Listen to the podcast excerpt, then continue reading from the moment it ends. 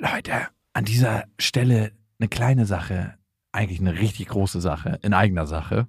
Und zwar sind wir dieses Jahr auf Tour Mhm. im September. Und wir sind in München, in Stuttgart, in Köln, in Wien, Frankfurt, Berlin, Leipzig, Hamburg. Und es ist immer so geil, auf Tour zu sein und alle mal zu sehen. Die Tour heißt Zu hart für den Podcast. Und das ist auch Ich bin Programm. gespannt, was da richtig hart sein wird. Ja, also es wird viel Interaktion geben, es wird viel zum Lachen geben und die Tour oder das, was dort passiert, entsteht gemeinsam mit euch und ich finde, das ist auch die Magie. Das heißt, bei jedem Tourstop ist es irgendwie anders und Mhm. neu für uns, neu für euch und für uns ist es auf jeden Fall immer sehr, sehr magisch. Also sichert euch jetzt schon die Karten München, Stuttgart, Köln, Wien, Frankfurt, Berlin, Leipzig, Hamburg. Ab jetzt 10% härter und Tickets gibt's ab jetzt auf bestefreundinnen.de und in den Shownotes. Eins, zwei, drei. Ich habe, ich habe lieb. Nein, hat nicht Papa lieb. Weil ich das nicht so mag.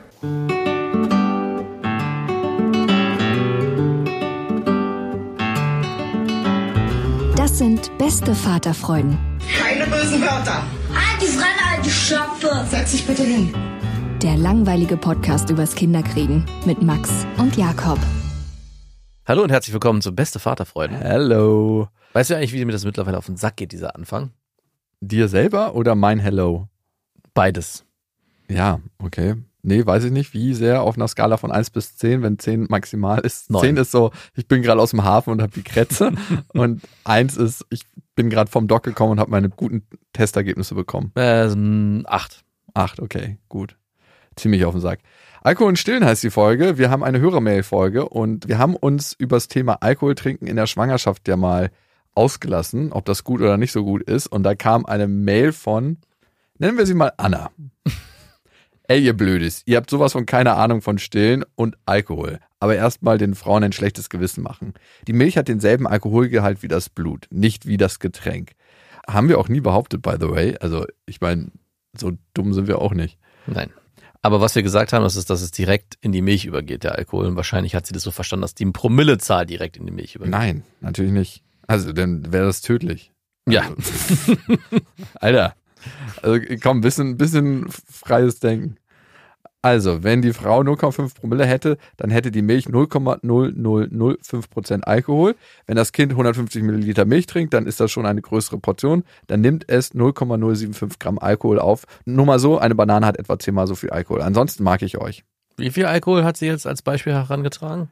Äh, wenn man 0,5 Promille hätte, das sind so, 0,5. ja, Damit, das ist ja schon richtig viel. Na, naja, Ja, es ist schon, auf jeden Fall ist man ist so betrunken. anderthalb Gläser Wein. Ja. Bei den meisten kommt so ein bisschen auf Körpergewichtsverhältnis an. Aber wenn du schwanger bist, hast du auch mehr Gewicht, kannst du mehr trinken. Stimmt. Aber das legitimisiert ja, Ich vertrage in der Schwangerschaft.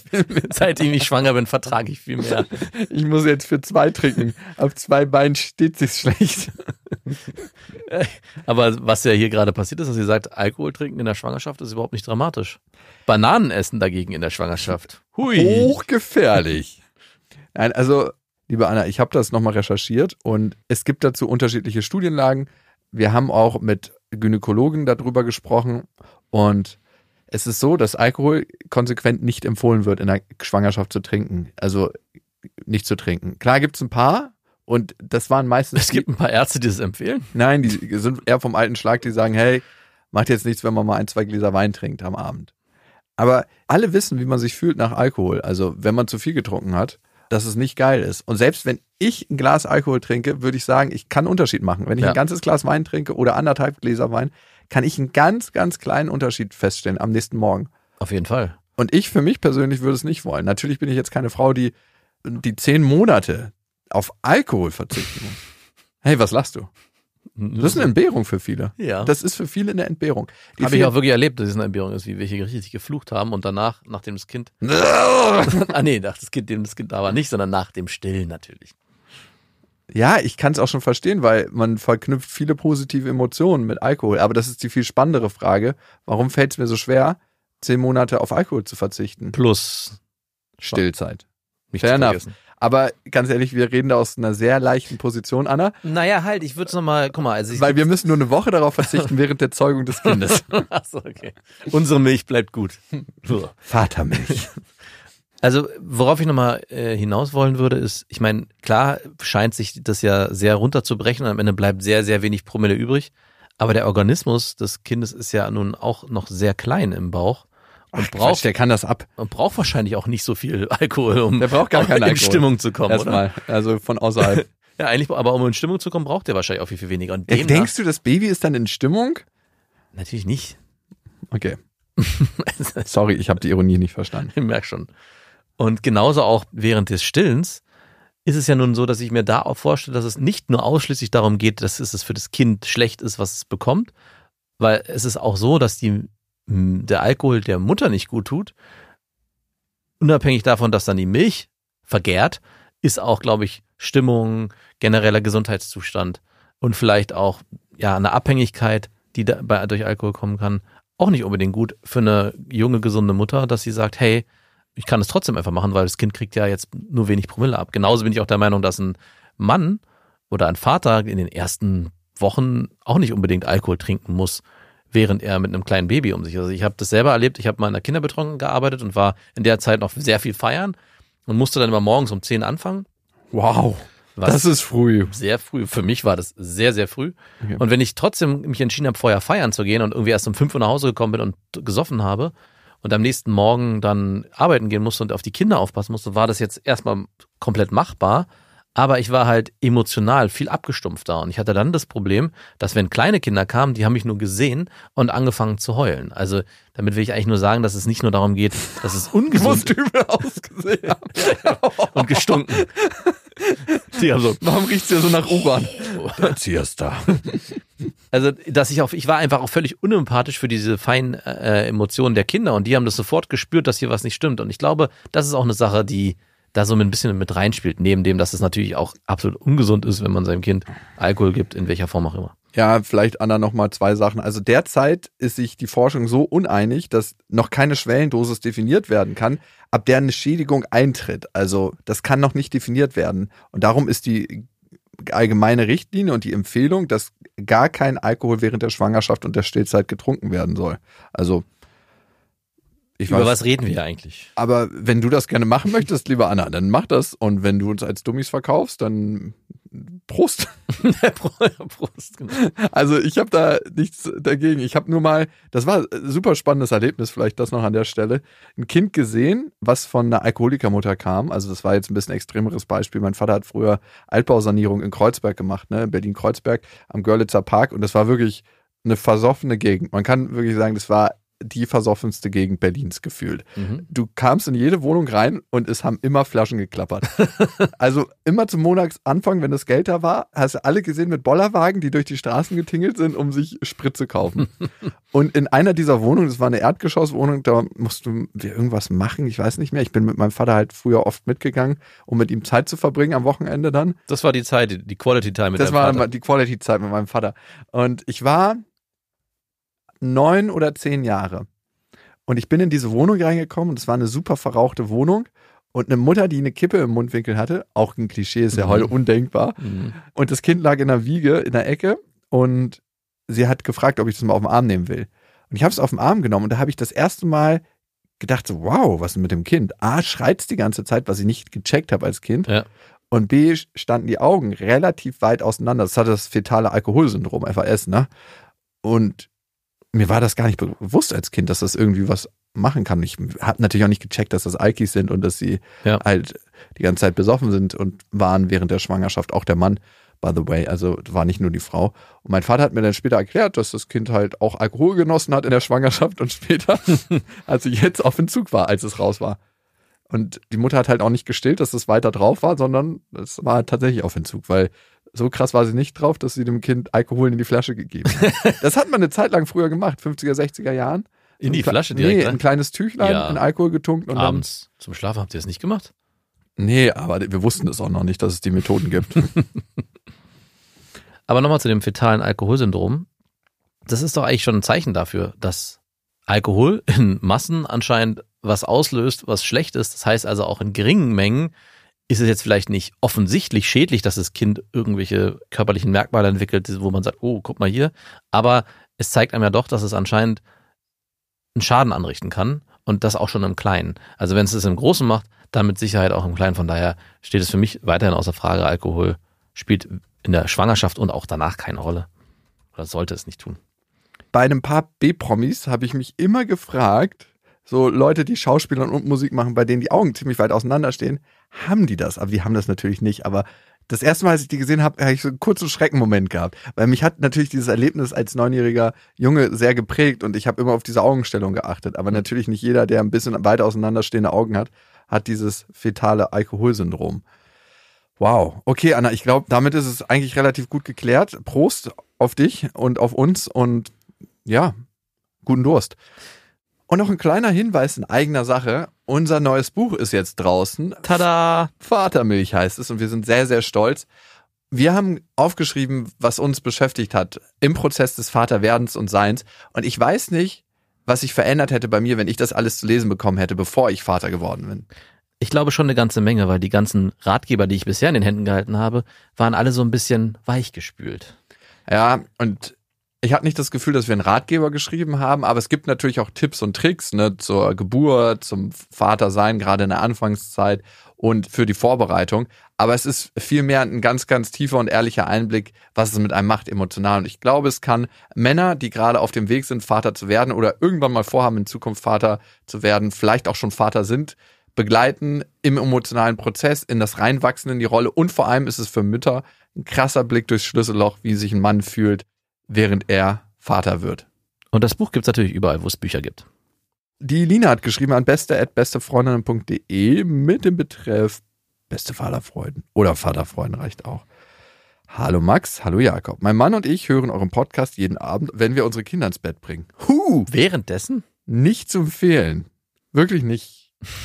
Wie macht ihr das? Auf einem so ein Ohr? So, so. Liegen, liegen alle im Familienbett und über. Wir haben neun Monate alte Zwillinge. Geplant waren die beiden nicht. Obwohl ich jahrelang die gleiche Pille genommen habe, bin ich mit der ziemlich schwanger geworden.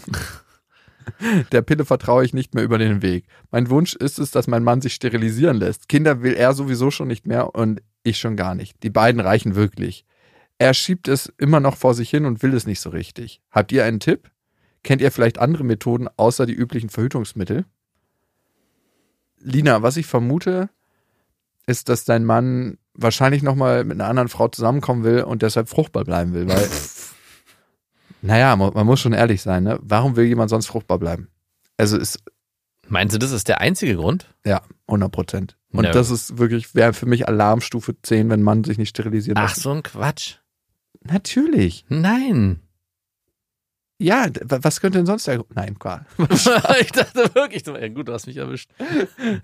Äh, du, ich könnte bei dir, äh, ich wollte nämlich gleich die nä- die nächste Frage stellen. Also das bedeutet für dich, wenn du für dich im Kopf entscheidest, und das wäre ja bei dir sehr praktikabel, äh, da du ja ein aktives Dating-Game hast, dass du kein weiteres Kind mehr willst, würdest du dich jetzt auf der Stelle sterilisieren lassen. Äh, Viel fataler finde ich deine Auffassung, dass Kondome nur dazu da sind, um Kinder Naja, nein, aber nein, nee, das habe ich überhaupt nicht, das unter, unterstellst du mir gerade. Ich sage ja nicht, dass Kondome keine Rolle mehr spielen, habe ich mir nicht ein, mit einem Satz gesagt. Ja, aber das Ich habe nur gesagt, dass du zumindestens, um diesen Faktor komplett auszuklammern, es könnte ja auch sein, dass du Mhm. mit jemandem zusammenkommst und nicht nur eine Affäre führst, Nee, ich würde mich nicht sterilisieren lassen. Aber auch wenn du keine Kinder mehr bekommen willst. ah, dann schon, denke ich. Also, ah, irgendwie hat es so ein Geschmäckle. Du hattest es doch mal vor. Ja, ich habe es auch vorgehabt und ich habe es noch nicht gemacht. Das hat aber auch vor allem mit meiner Faulheit zu tun. Okay, wir könnten jetzt direkt hinfahren. Ich Ah, bestell genau. dir ein Taxi. Ja, aber es ist ja auch dann der ganze Ablauf, man muss es machen lassen. Ich, du Äh, kriegst Anästhesie. hier eine Narkose und merkst es du schneidest mir da was ab. Nein, Huch. lass das seriös machen. Vor allem bei mir ist es ja super praktisch. Bei mir muss man nur einmal knipsen. Das kostet auch nur den halben Preis wahrscheinlich. Wahrscheinlich, ne? Aber ich kann das irgendwie nachvollziehen. Ich weiß auch nicht warum. Ich würde es machen lassen, aber so richtig Lust drauf habe ich nicht. Und es führt zu so einem zehn. Ich wüsste nicht, wie es wäre, wenn meine Frau von mir das verlangen würde oder sagen würde, hey, ich würde mir das wünschen, dass du das machst. Also lieber, dass deine Frau alle ihre Eier rausnehmen lässt Mhm. Also oder wenn, du also wenn wir beide dafür wären, dass wir keine Kinder mehr kriegen wollen und es im Raum steht, wer lässt es machen, also wenn wir beide, der, Ja. dann würde ich es auf jeden Fall machen. Also Ja, das, das okay. steht außer Frage. Aber in dem Moment, wo ich der Druck nicht so hoch ist, von weder von meiner Frau noch, dass ich das Bedürfnis habe, weil ich sage, ich muss es jetzt unbedingt machen, weil, hm, keine Ahnung, kann ich schon verstehen, warum das so ein warum man es nicht einfach so über sich ergehen lässt. Es ist eben nicht einfach nur so Schnipp, auch wenn es einem so beschrieben wird. Es ist schon ein bisschen Aufwand. Also es ist nicht einfach so, ich gehe jetzt mal kurz zu meinem Hausarzt und der macht da eine Büroklammer ran und dann ist das Thema erledigt. Man muss sich schon einer Narkose unterziehen, es wird an einem rumoperiert, man hat diesen ganzen Krankenhausablauf. Und ich glaube, das ist so ein bisschen das, was auch viele daran hindert, weil es halt doch eben ein bisschen mehr ist, auch wenn es nicht wirklich viel ist. Wie verhütet ihr denn? Äh, Hormonell? Ja, hormonell. Wir überlegen jetzt aber gerade, oder, mm, also meine Frau überlegt, ob sie die Spirale nimmt. Aha. Aber da weiß ich auch gar nicht, wie der Stand ist. Das hat sie mir letztes Mal so vorgeschlagen, wie ich das fände. Ich meine so, ja, Also, ja, top. super, warum nicht? Top. Ich habe nur gehört, dass es beim Einsetzen ein bisschen unangenehm ist, aber danach nicht mehr. Und man hat eine viel bessere Sprungkraft. Ich habe mir die Spirale mal so vorgestellt früher, ich weiß ja nicht verstanden, ob dass die riesengroß ist. Und zwar, dass sie so groß ist wie die Gebärmutter. Dass sie also drin sitzt, wie die ganze, dass dieses Und so ein Ding- Ei mal rausspringen, wenn es rein will, um sich Und ich dachte, wie soll man da mit seinem Johannes vorbeikommen an diesem komischen, ekligen, also eklig- Metallding. Metallding. Das für, in der Größe war es für mich eklig. Das ist ja nicht eklig, aber ich dachte, wenn ich da irgendwie so dran lang schupper, Also wer sagt, dass er beim Sex eine Spirale merkt, also ich habe es noch nie gehört. Natürlich nicht, weil die ja nicht so groß ist, sie ist ja ganz klein und ganz weit hinten drin. Aber Ja. trotzdem dachte ich halt, die nimmt diesen ganzen Gebärmutterkanal und diese, die ist halt auch so aufgebaut, weißt du? Und ich dachte, die wird Urban Legends. wird so reingesetzt, nee. Lina, deine Frage war ja eins, warum dein Mann sich so vielleicht ein bisschen davor drückt. Ich glaube, A ist es der Eingriff als solches, B hängen auch noch viele Klischees an der Fruchtbarkeit eines Mannes und vielleicht auch hängt da noch, und da müsstet ihr ein ganz ehrliches und offenes Gespräch drüber führen, so ein Klischee von, ich fühle mich männlich, ich bin männlich, wenn ich nicht sterilisiert bin und ich feuer scharf. Das ist so ein bisschen, als ob du ihm eine Kanone mit Platzpatronen gibst. Und vielleicht hatte der irgendwie noch Anhaftung. Und da solltet ihr mal ganz offen und ehrlich über, drüber in den Dialog gehen und vielleicht auch jemanden an die Hand nehmen, einen Urologen, Mhm. und zu dem gehen und mal aufzuklären, was verändert sich eigentlich hormonell im Körper, wenn das passiert? Verändert sich da überhaupt was? Oder ist es eigentlich alles wie vorher, bloß man ist halt nicht mehr zeugungsfähig. Vielleicht ist er auch einfach unwissend. Also vielleicht hat er sich noch nicht genug Informationen eingeholt. Ey, es könnte sowas sein, wie auch ich dachte, wenn man sich sterilisieren lässt, dann kommt man nicht mehr. Also man kommt schon noch, aber es kommt vorne nur so ein Pff, so Luft raus. Und ist ja auch nicht so. Also Luftmatratze, Städte gezogen. kannst du mir mal hier den Ballon aufpusten. Bist du schon gekommen? Ja. Und das ist ja nicht so. Es kommt ja trotzdem noch Ejakulat raus und halt nur ohne Sperm.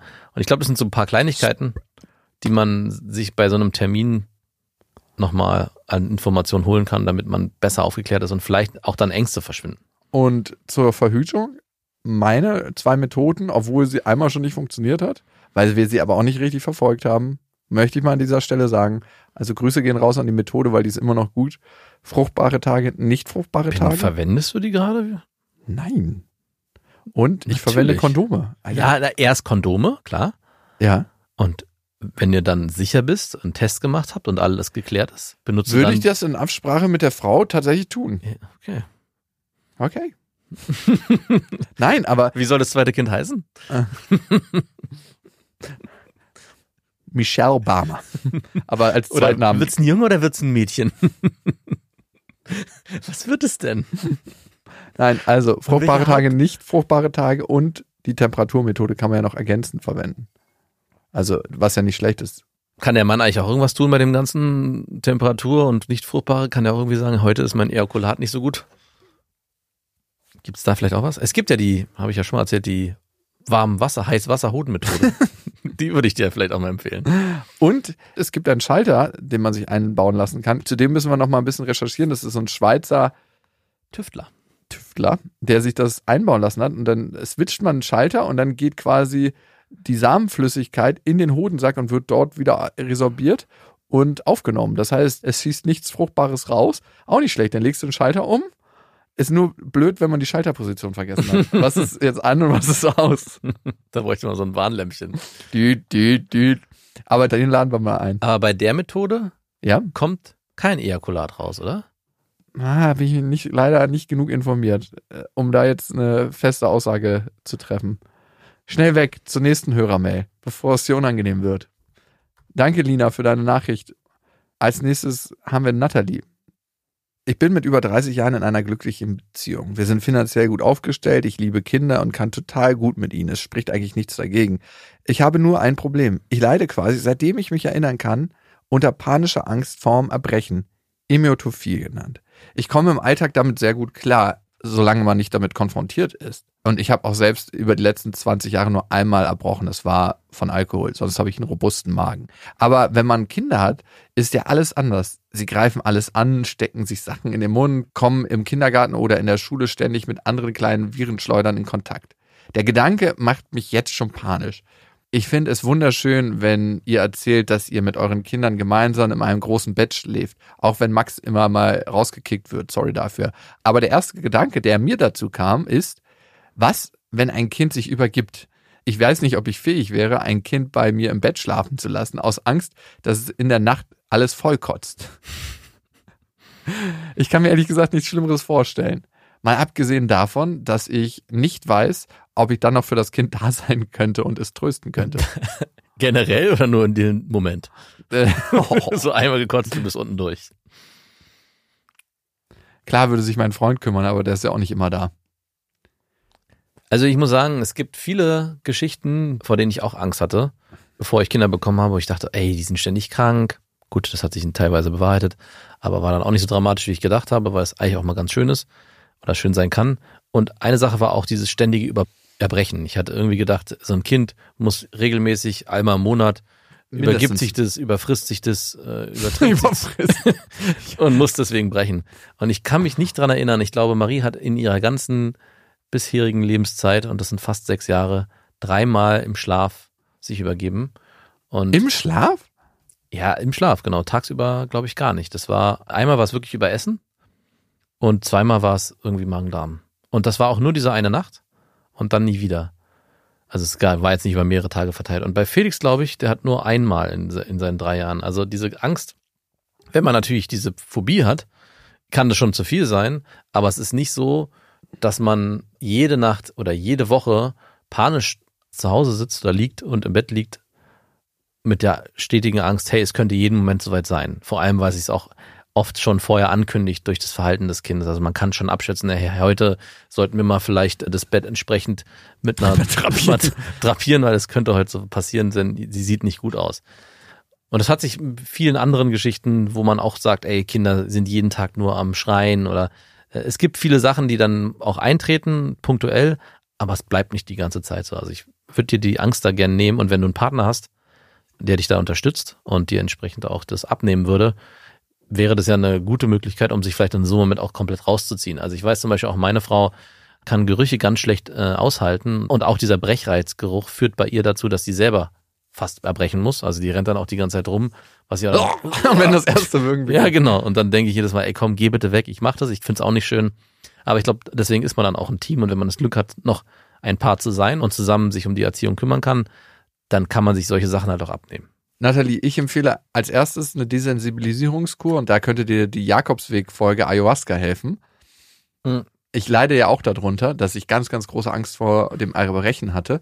Aber die größte Desensibilisierungskur, die ich machen konnte, war tatsächlich Ayahuasca einzunehmen und zu kotzen davon. Und ich habe zwei Stunden am Stück gekotzt. Es hat sich wirklich so angefühlt, als ob sich mein Inneres nach außen drückt. Also als ob du dich selber auskotzt. So fühlt sich das an. Das Allerschlimmste vom Allerschlimmsten. Also wenn du dir dein Horrorszenario ausmalst, dann nehmen wir das nochmal fünf. So fühlt sich das ungefähr an. Und danach bist du es aber durchlaufen und merkst, ey, ich überlebe das, es ist gar nicht so schlimm. Und das Leben geht weiter. Es hat mich auf jeden Fall geheilt davor, das jetzt erstmal in nächster Zeit wiederzunehmen. Das ist verdammt unangenehm. Aber trotzdem habe ich meine große Angst davor verloren. Und so ist es ja meistens mit unserer Vorstellung. Es gibt nichts Schöneres und nichts Schlimmeres als unsere Vorstellung, weil unsere Vorstellung ist meistens noch viel bunter und extremer in dem, wie es dann letzten Endes in der Realität ist. Ich glaube, wenn du Kinder kriegst und das lebst, dann wird was in dir vorkommen, was größer ist als der Ekel vor dem Erbrechen oder die Angst vor dem Erbrechen, nämlich die Liebe zu deinen Kindern und auch das Bedürfnis für deine Kinder da zu sein und fürsorglich zu sein. Da ist irgendein biologischer Schalter eingebaut, dass man seine Kinder nicht so widerlich findet wie den Heroin-Junkie, der sich gerade einen Schuss setzt auf dem U-Bahnhof Oder andere Kinder. oder andere Kinder. Also irgendwas ist da in der Biologie, dass man einfach, je näher die Genetik an einem selber dran ist, das weniger eklig findet.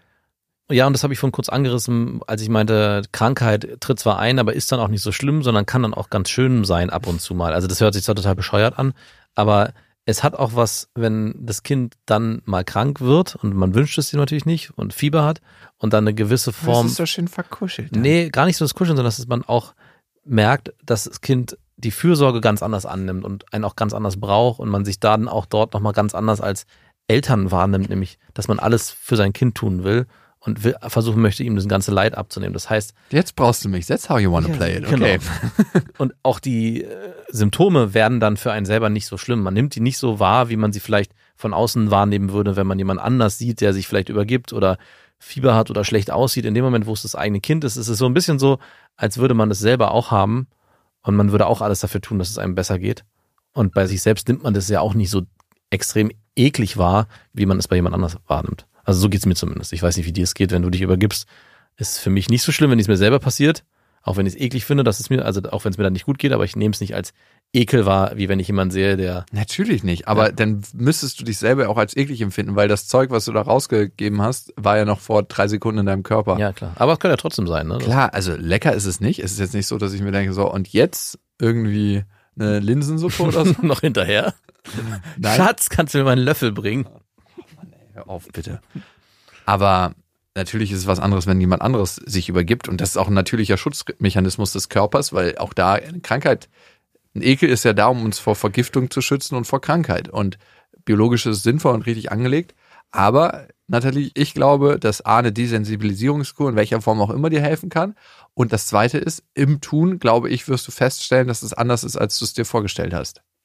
Ja. Wir kommen gleich zu Magda. Magda hat uns geschrieben an beste.bestefreundin.de mit dem Betreff Vaterfreuden. Und Magda schreibt, Lieber Max, lieber Jakob, ich würde gerne eure allgemeine Meinung und auch ganz konkret einen Ratschlag zu einem Thema hören. Das Thema ist Adoption. Was haltet ihr davon? Könntet ihr euch das vorstellen, mit einer Frau zusammen zu sein, die keine Kinder bekommen kann? Oder wenn ihr vielleicht das Problem wärt? Die konkrete Situation. Ich bin bereits seit mehreren Jahren mit meinem Partner zusammen und es wird ernst. Wir wollen heiraten und eben auch ein Kind adoptieren. Dafür machen wir aktuell einen Kurs. Das Problem, er hat bisher noch nie mit jemandem darüber gesprochen. Weder seine Freunde noch seine Eltern wissen, dass es auf dem natürlichen Weg bisher nicht funktioniert. Nun will ich ihn davon überzeugen, dass er es ihnen sagt, doch er wehrt sich dagegen. Muss ich akzeptieren, dass dies sein Weg ist und er es nicht sagen will? Wie werden die Leute dann reagieren, falls wir ein Kind adoptieren können? Oder soll ich es weiter versuchen, ihn davon zu überzeugen, es zu erzählen? Denn irgendwann wird es hoffentlich sowieso rauskommen. Eure Magda. Ja, schwierig, ne? Es ist immer kompliziert, wenn die Familie irgendwie außen vor gehalten werden soll bei so wichtigen, sich lebensverändernden Themen.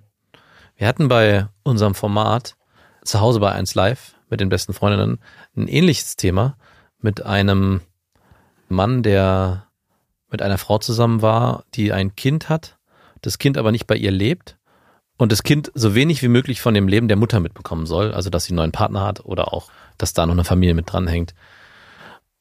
Und ich finde sowas immer extrem schwierig, wenn man halt versucht, irgendwas zu exkludieren aus einem Kreis, der eigentlich am Ende dazugehören wird. Und in dem Moment, wo ihr euch ein Kind holt, wie ein Kind adoptiert, gehört es ja dann auch zu deiner Familie und zu der Familie deines Freundes und demnach auch zu den Großeltern und den Onkels und den Tanten. Also es soll ja integriert werden in diesen gemeinschaftlichen Familienhaushalt, der entweder in der nä- nächster Nähe stattfindet, dass man in einer Stadt wohnt oder vielleicht auch in einem Dorf oder eben verteilt auf Deutschland oder die Welt, wie auch immer. Aber trotzdem sollen ja alle in irgendeiner Form mitbekommen, hey, hier gibt's ein neues Leben und dieser Teil gehört jetzt zu uns. Am Ende verkompliziert es, ist es, glaube ich, sehr extrem, wenn man es versucht, außen vor zu halten, so lange wie möglich geheim zu halten oder Du vielleicht, bleibst im Auto. oder vielleicht genau länger geheim zu halten. wie lange habt ihr das Kind schon? Und zwar auch nachdem ihr euch entschieden habt, das Kind zu nehmen und dann es lebt bei euch und dann Verschwindet die in den Großeltern Keller. kommen. die Großeltern kommen.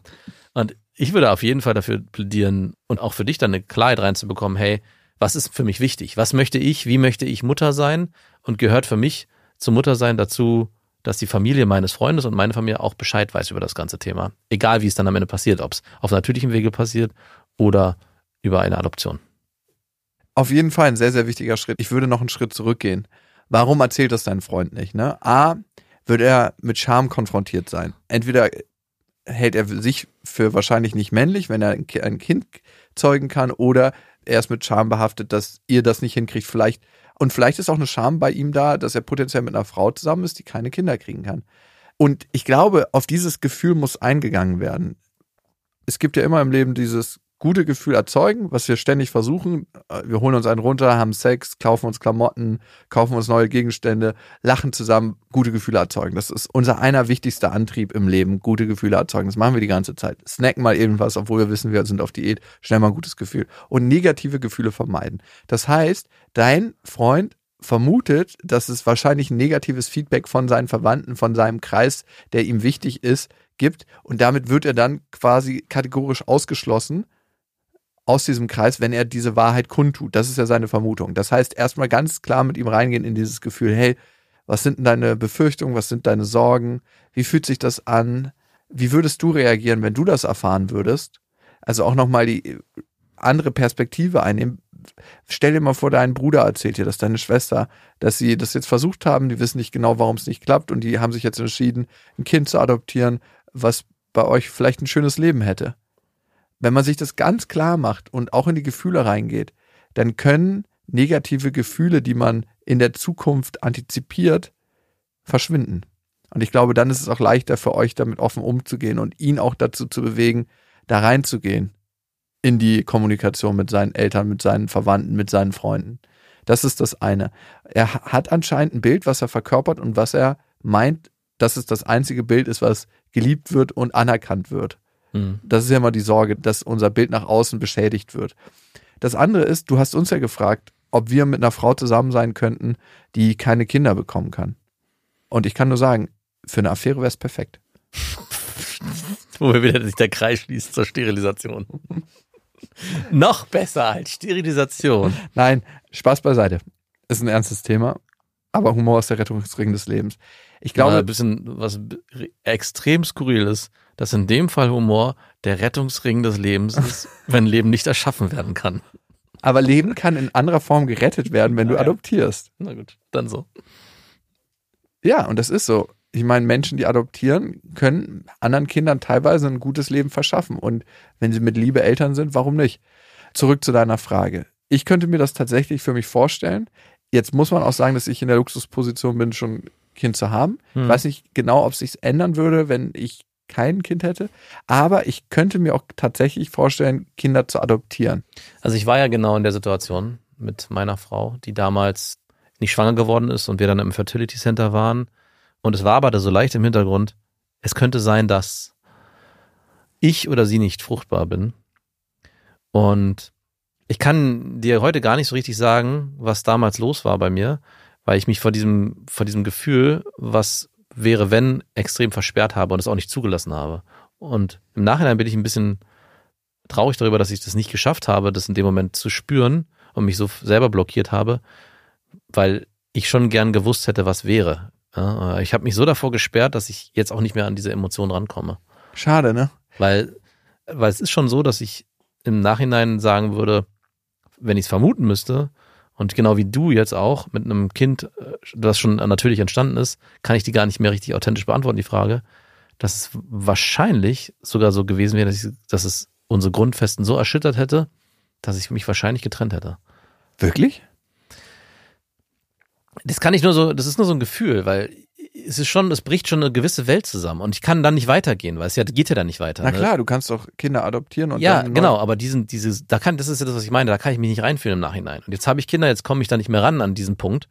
Das heißt, ich konnte mich mit dieser ganzen Emotion nie auseinandersetzen, weil es muss ja ganz viel passieren. Du machst dir, stellst dir was vor, hast einen Traum, überlegst dir, wie das werden kann, ja, das manifestiert sich in deinem Kopf.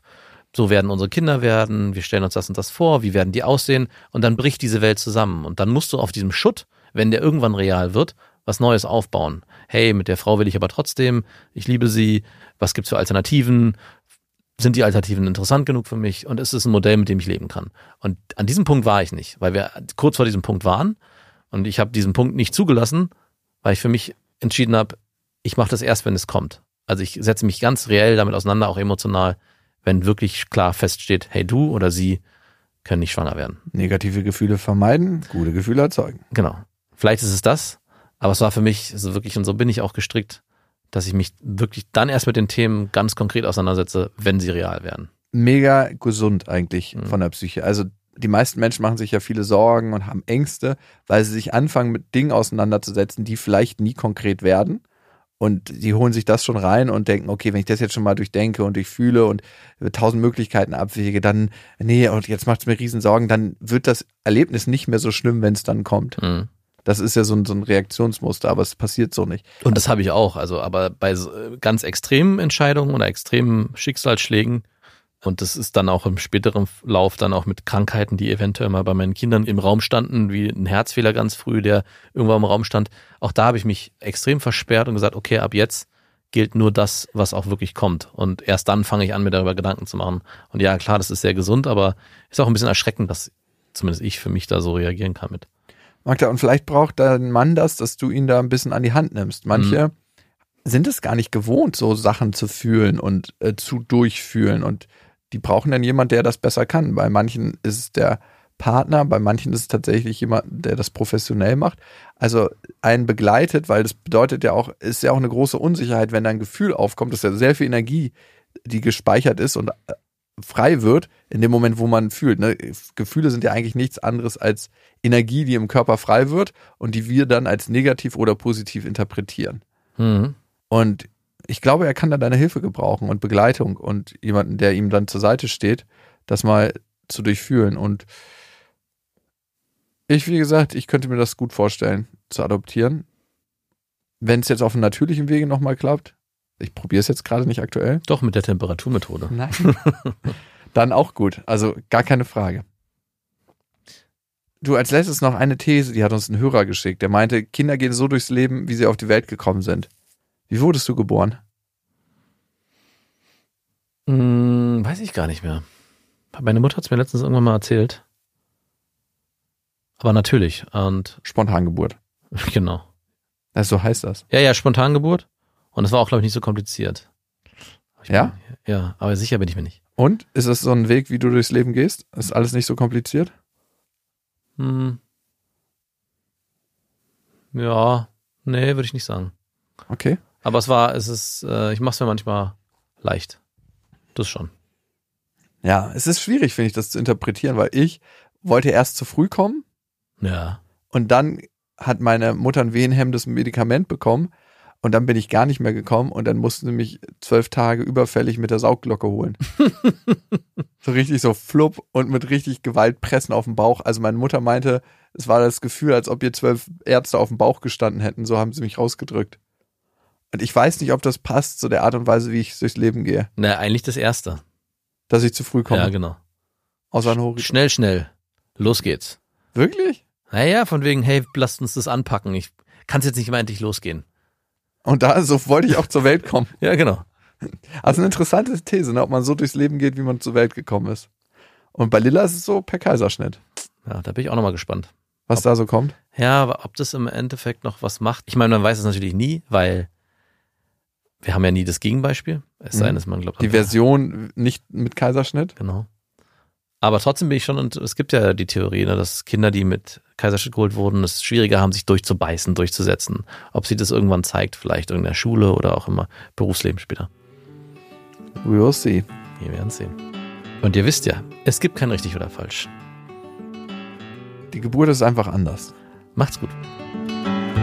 Das waren Beste Vaterfreuden mit Max und Jakob. Jetzt auf iTunes, Spotify, Deezer und YouTube. Der 7-One-Audio-Podcast-Tipp. Hallo, ich bin Lynn. Und ich bin Leo. Ihr kennt uns vielleicht schon vom True Crime Podcast Mord auf Ex. Eigentlich sprechen wir da ja jede Woche über Verbrechen. Mhm. Aber da gibt es ja noch ein anderes Thema, das die Menschen und uns schon immer fasziniert hat. Die Liebe. Krasse Geschichten, die wirklich passiert sind. Bonnie und Clyde zum Beispiel. Cleopatra und Caesar Oder Diana und Charles. oder halt Camilla. Liebe gibt's bei True Love aber auch nicht nur im klassischen Sinne. Es geht auch um Familie, um die Liebe zum Beruf oder sich selbst oder Freundschaft. Am besten sind ja auch eh die Filme, wo dann am Ende steht, nach einer wahren Begebenheit. Mhm. Das sind so Geschichten, die kannst du dir eigentlich gar nicht ausdenken. Ja. Und das gibt's jetzt eben als Podcast. Und das Ganze heißt True Love. Ja, der Name sagt's eigentlich schon. Aus True Crime wird True Love. Krasse Geschichten, Plot-Twist und verrückte Protagonisten. Es ist also in anderen Worten ein Podcast für alle, die True Crime hassen, aber auch für alle, die True Crime lieben. Macht euch bereit für ein neues Podcast-Genre, True Love. Oh, ich kann es gar nicht abwarten, euch die Geschichte zu erzählen von zum Beispiel dem Jungen, der nach seiner Mutter gesucht hat. Jahrelang, auch wenn ich wahrscheinlich dabei heulen werde. Oder die Geschichte von Sissy. Also der Film ist nichts dagegen. Ab dem 20. Oktober, überall wo es Podcasts gibt, True Love. Echte Geschichten, wahre Liebe. Voller Werbespruch, oder? Ja, aber es ist ja auch schön. Der Podcast macht ja glücklich. Ja, deswegen jetzt am besten direkt abonnieren.